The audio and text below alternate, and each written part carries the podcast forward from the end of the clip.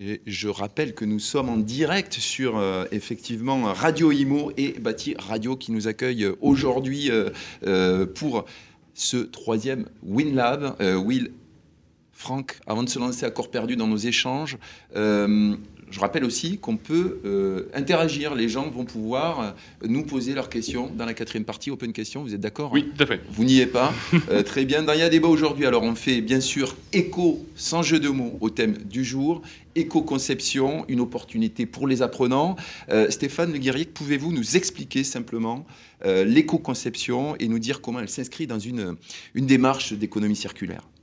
Alors déjà, elle s'inscrit dans la démarche d'économie circulaire parce qu'elle est positionnée comme un des sept piliers de l'économie circulaire, tel que présenté par l'Agence de l'environnement et de la maîtrise de l'énergie, l'ADEME.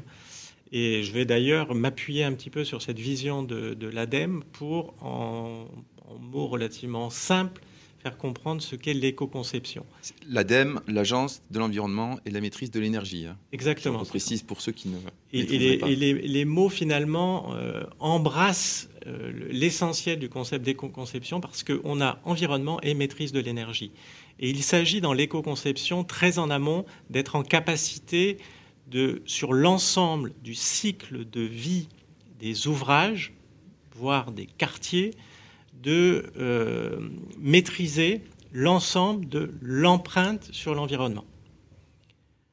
On est sur des, euh, concepts qui émergent dans les années 70. Donc on est à l'époque en, pleine pression des, chocs pétroliers.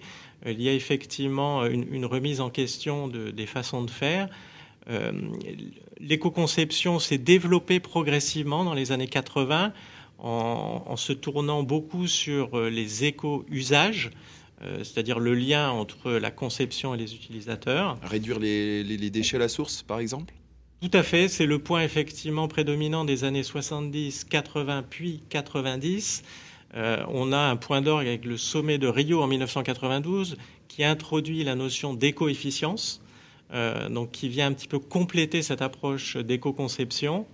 Et puis progressivement, on va euh, enrichir, je dirais, la vision pour aller sur la totalité du cycle de vie du bâtiment, très en amont avec le plus gros effet de levier. Franck, vous venez de le dire, on a bien évidemment le réemploi, le recyclage, la maîtrise des déchets, leur transformation éventuelle pour l'intégration. L'éco-conception, c'est essentiellement se poser, réfléchir, envisager une autre façon de faire avec une faible empreinte environnementale, un respect finalement des choses qui nous entourent. On parlait tout à l'heure, Daoven citait le vivant. Le vivant doit retrouver aussi sa place dans cette approche d'éco-conception des bâtiments et il a toute sa légitimité. On le voit avec des valeurs telles que biodiversité, végétalisation, à tout niveau, dans le bâtiment, au niveau des quartiers. L'éco-conception, c'est remettre un petit peu les éléments importants au milieu de la table pour penser différemment les ouvrages de demain. Parce que dans le BTP, on raisonne en projet et non pas en produit. C'est une spécificité effectivement de la construction. On a autant de bâtiments différents quasiment que de projets. Euh, on construit pour des usagers, pour euh, euh, des, occupants, pour des gens qui vont faire vivre ces, ces structures? Exactement. Alors ça, c'est un point de vue euh, qu'il ne faut jamais négliger, si je puis dire, c'est que l'objectif, c'est de mettre à disposition des constructions pour des usagers. Donc, au centre des préoccupations de l'éco-conception, il y a l'usager. Il y a le bien-être de l'usager, il y a le confort au sein du bâtiment. On parle de confort thermique, on parle de confort en termes acoustiques, notamment on parle de confort d'usage qui est déterminant dans la question de l'éco-conception euh, parce que euh, on va travailler sur la plus longue durabilité si l'usager se sent le plus longtemps possible en situation confortable dans les bâtiments. Or, la question effectivement de la sobriété dans l'utilisation des matériaux renvoie à la durabilité des ouvrages. La durabilité des ouvrages, Aujourd'hui, on a beaucoup de solutions techniques.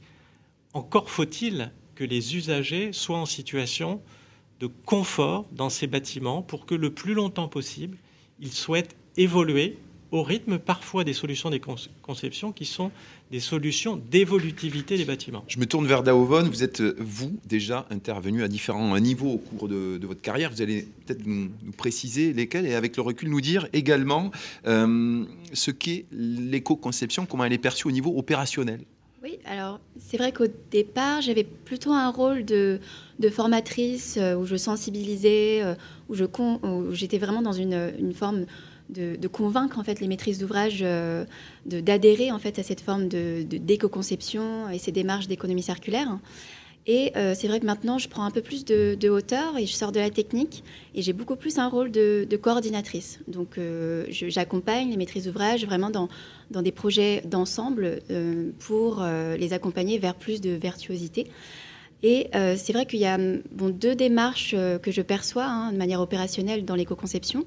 Donc d'une part, ça va être une démarche un peu plus, on va dire, linéaire, mais on a envie quand même de faire mieux, à savoir, donc on, a, on conçoit un, bâtiment, une architecture, et on, vient y accoler en fait des, solutions de matériaux, euh, soit biosourcés, euh, soit de réemploi. Donc on est euh, un peu dans, dans une forme d'éco-conception. Mais je dirais qu'il y a mieux, on peut mieux faire, à savoir que si on est dans une démarche beaucoup plus en amont, euh, l'idéal, en fait, ce serait pas de partir d'une feuille blanche euh, quand on, conçoit, mais bien euh, des ressources disponibles sur le territoire. Donc, en préalable, dans l'éco-conception, on doit faire donc un diagnostic des ressources potentielles du territoire qui ont un potentiel donc de réemploi et aussi analyser les, euh, bah, les, ressources aussi euh, biosourcées, locales, etc., avant de commencer cette phase d'éco-conception. Donc deux démarches, une très en amont, l'autre qui vient s'accoler quelque part à un projet architectural. C'est ça. Est-ce qu'il y en a une qui, qui, obtient des meilleurs résultats que l'autre? Eh ben c'est vraiment l'idée de ne plus partir d'une feuille blanche et maintenant de concevoir avec l'existant. Donc la première, enfin la démarche en amont. D'accord. Et, alors, Stéphane, on, on constate que l'éco-conception, c'est ça, mais pas que ça non plus. Ça n'est pas que ça. Effectivement, on est dans une approche euh, multithématique et donc multi-compétences, ce qui renvoie au sujet du jour autour des apprenants, autant mmh. d'opportunités d'investir de nouveaux domaines euh, pour tous les apprenants, que ce soit les apprenants sur la partie initiale de leur parcours de formation, mais, bien évidemment tout au long du, parcours, je dirais, de vie professionnelle, voire de vie d'ailleurs non professionnelle, parce qu'on peut aussi apprendre dans, ces domaines-là.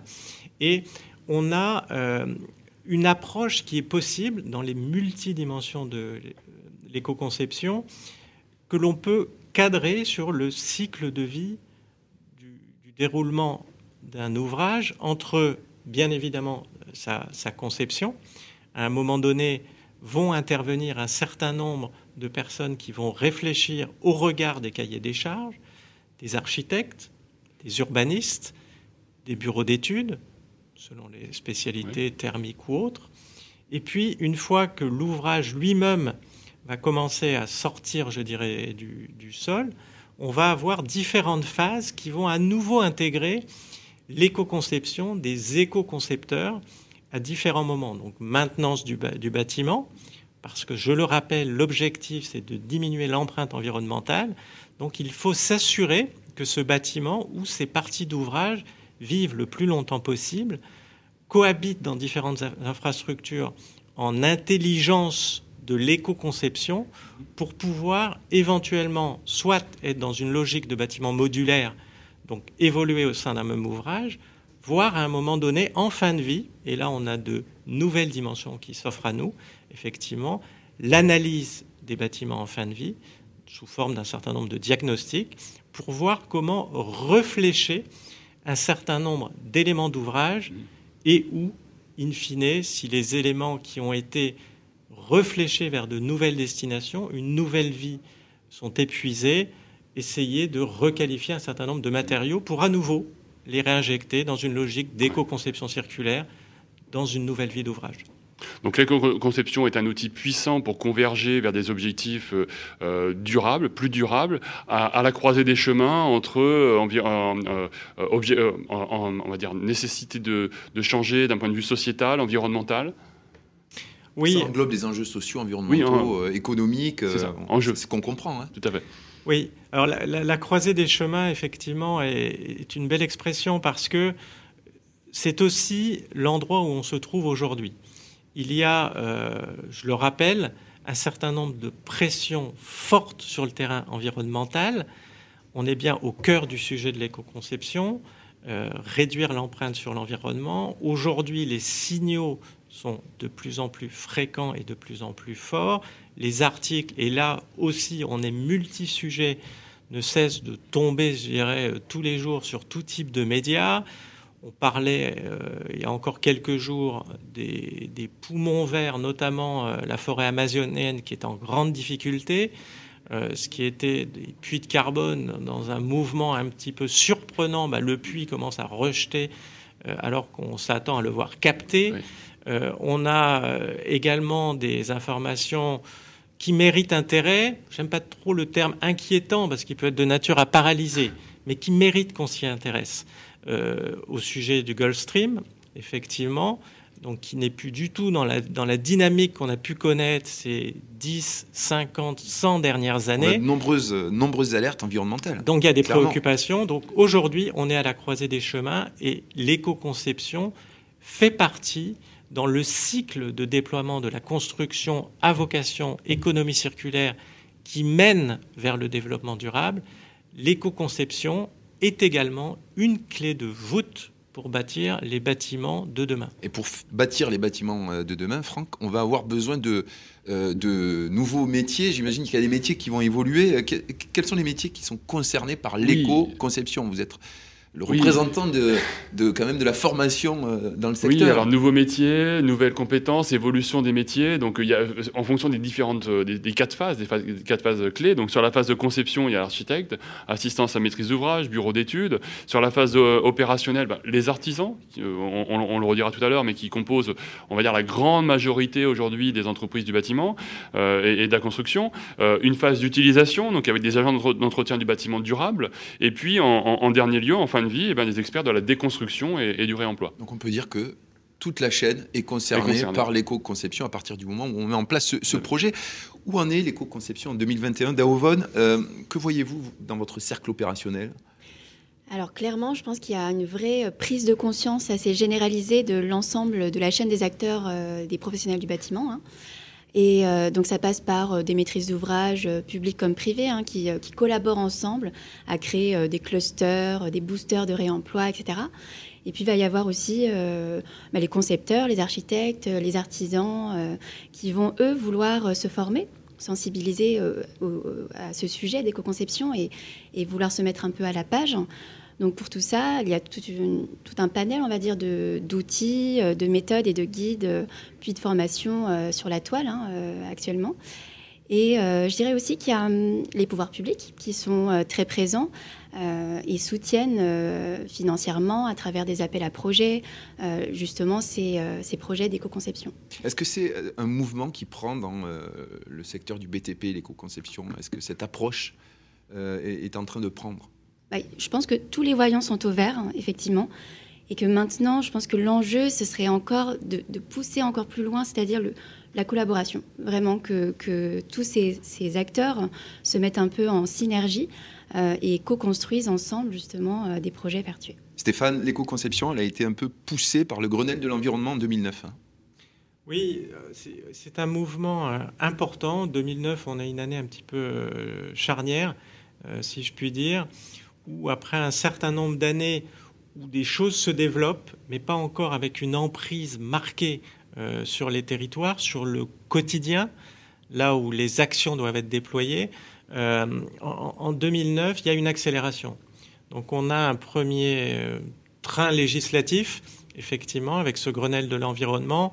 ce qui est intéressant, c'est qu'on on voit qu'il y a un certain nombre de parties prenantes qui se mettent autour de la table et qui décident de faire bouger les lignes, si je puis dire, et de mettre en œuvre un certain nombre de concepts qui existaient et de les déployer. Donc on a derrière euh, une accélération des, différentes lois qui recouvrent ces sujets. 2015, citer les, plus importantes. En hein. 2015, on a la loi de transition énergétique pour une croissance verte. Et on a euh, plus récemment, là, euh, puisqu'on parle de 2020, effectivement, euh, la RE 2020 qui vient poser un, nouveau cadre, je dirais, sur le terrain législatif, donc un peu une certaine pression, effectivement, de loi qui viennent pousser les acteurs à aller plus vite. Daovon l'a indiqué, il y a des mouvements sur le terrain.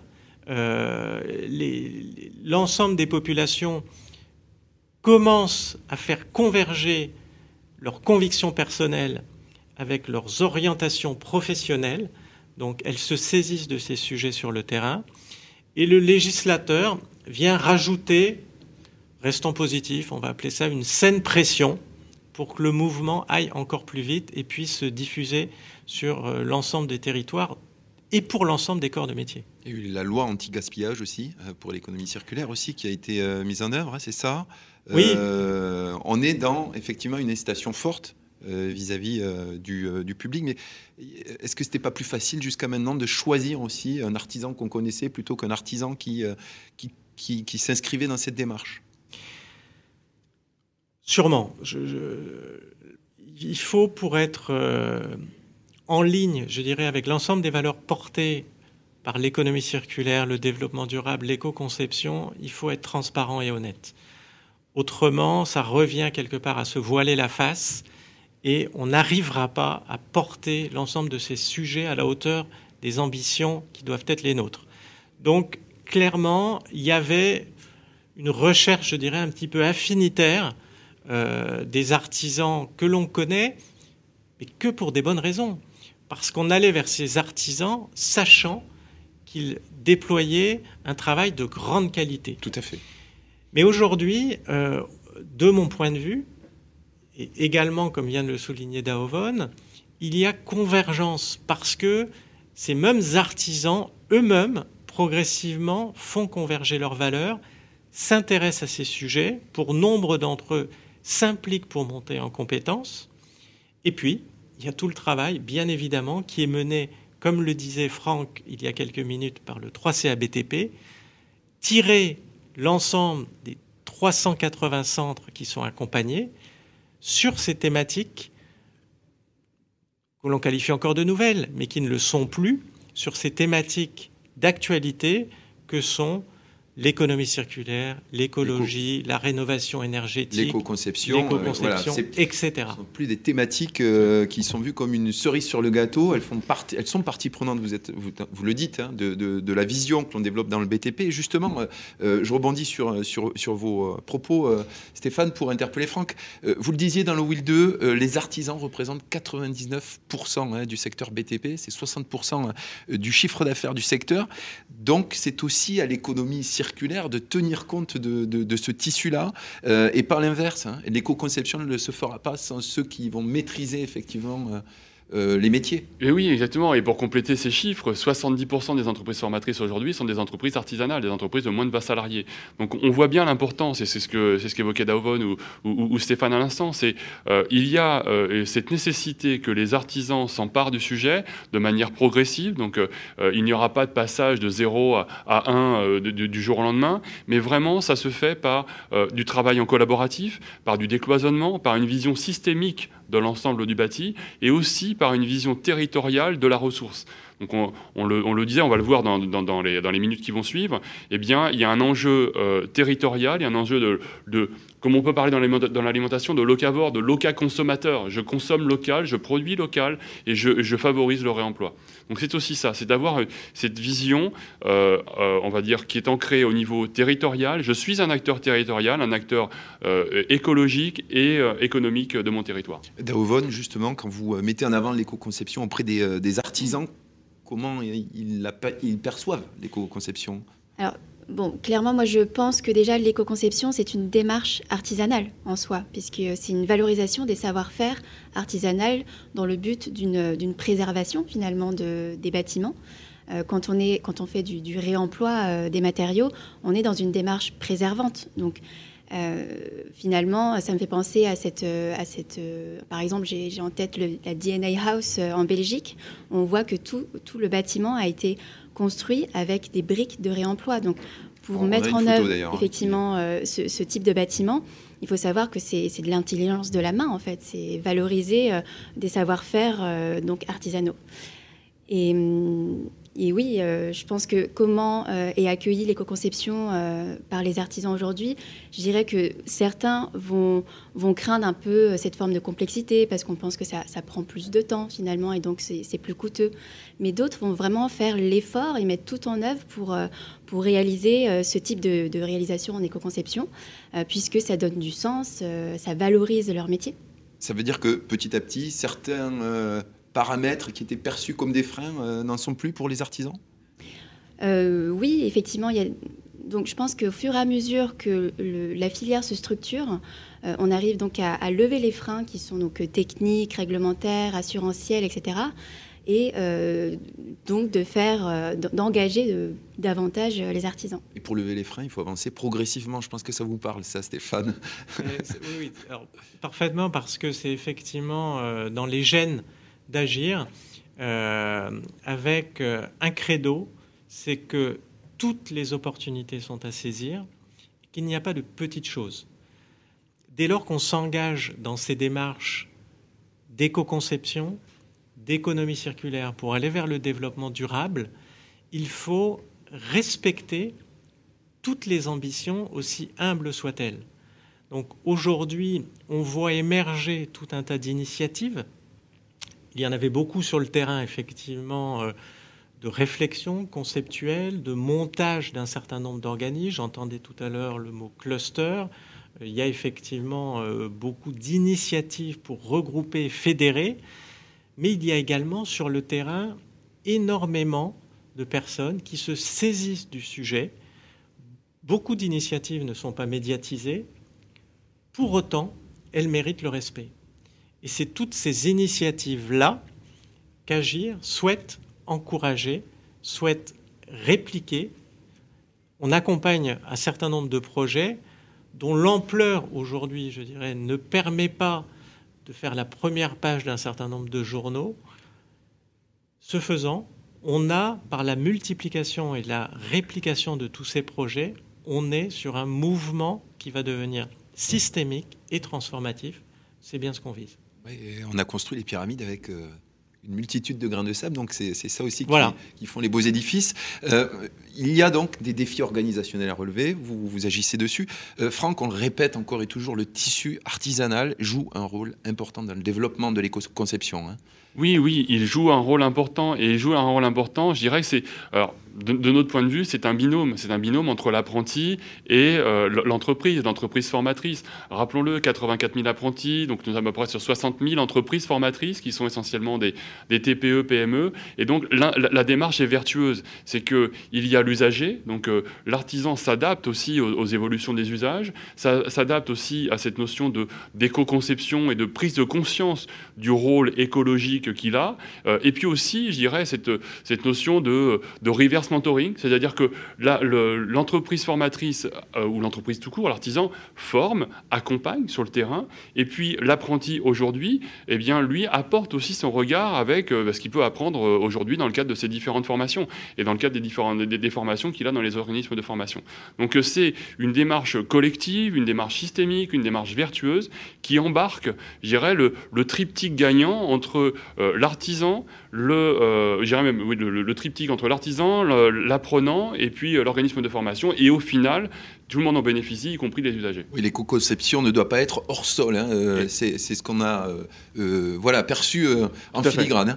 Hein. deux questions pour finir le débat. Qu'est-ce qui permet de vulgariser aujourd'hui l'éco-conception, justement? Est-ce qu'il y a des outils existants à disposition? Bonne nouvelle, il y a tout ce qu'il faut. Euh, alors déjà, vulgariser, euh, de mon point de vue, c'est diffuser et c'est donc former. Euh, donc on est tout à fait ici entre personnes qui ont parfaitement compris les enjeux pour un développement massif de l'éco-conception comme point de départ à l'économie circulaire dans le monde de la construction. et ça passe, bien évidemment, par les apprenants qu'il va falloir embarquer.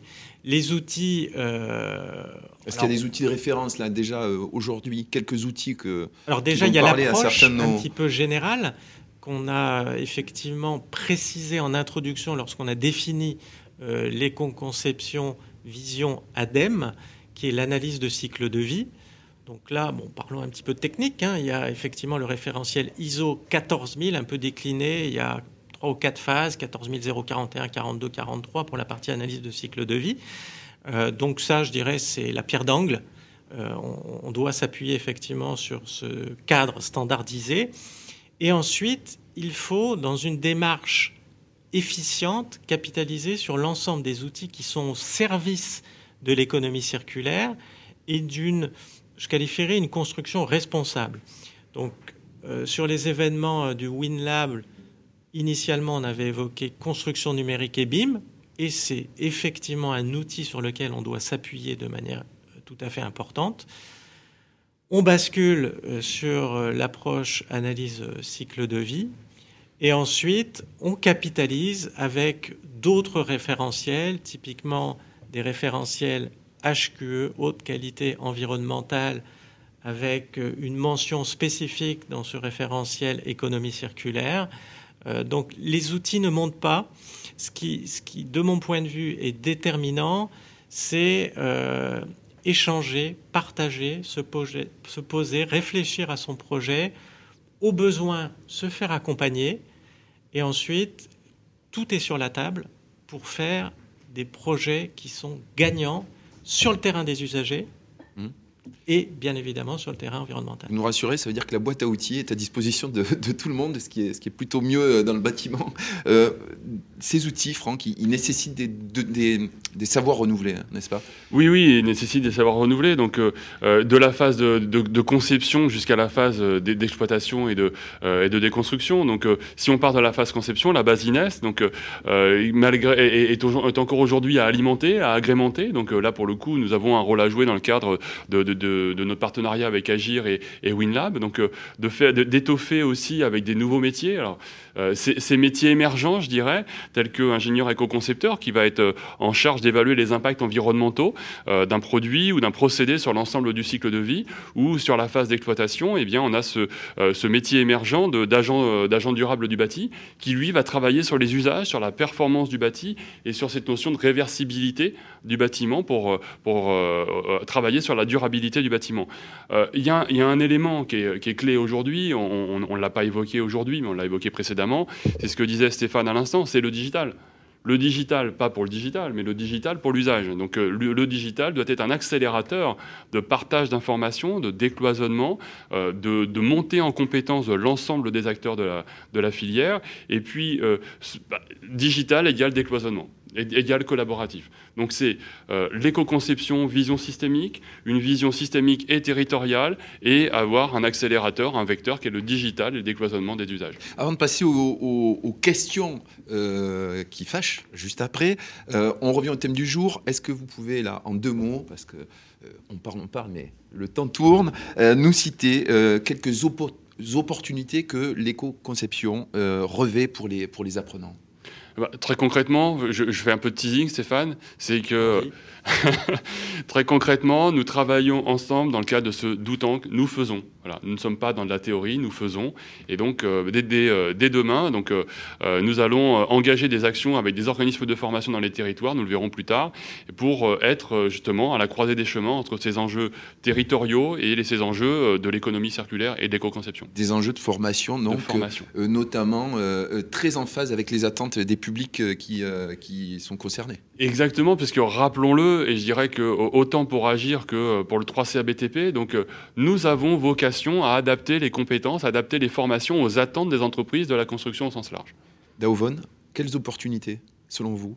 Alors moi, je vois avant tout euh, une opportunité de marché. Hein. Euh, j'entends beaucoup de professionnels du bâtiment qui, qui veulent se mettre à la page, donc se former, se sensibiliser pour accroître, certes euh, la valeur et le sens de leur métier, mais surtout euh, rester euh, compétitif sur le marché. Stéphane J'entendais être à la page. Être à la page, c'est ouvrir le livre à la bonne page. Et aujourd'hui, pour l'ensemble des apprenants, ça veut dire être congruent sur leurs valeurs, j'aime ma planète, j'aime mon environnement, donc avec cette démarche et cette implication, j'aime mon métier. Écoutez, merci pour ces euh, premiers éléments euh, de réponse. Je rappelle qu'on est toujours en direct sur euh, Bâti Radio, Radio Imo. Et pour ce Will 3, on continue d'aborder le thème du jour sous une autre forme avec les questions qui fâchent. C'est tout de suite.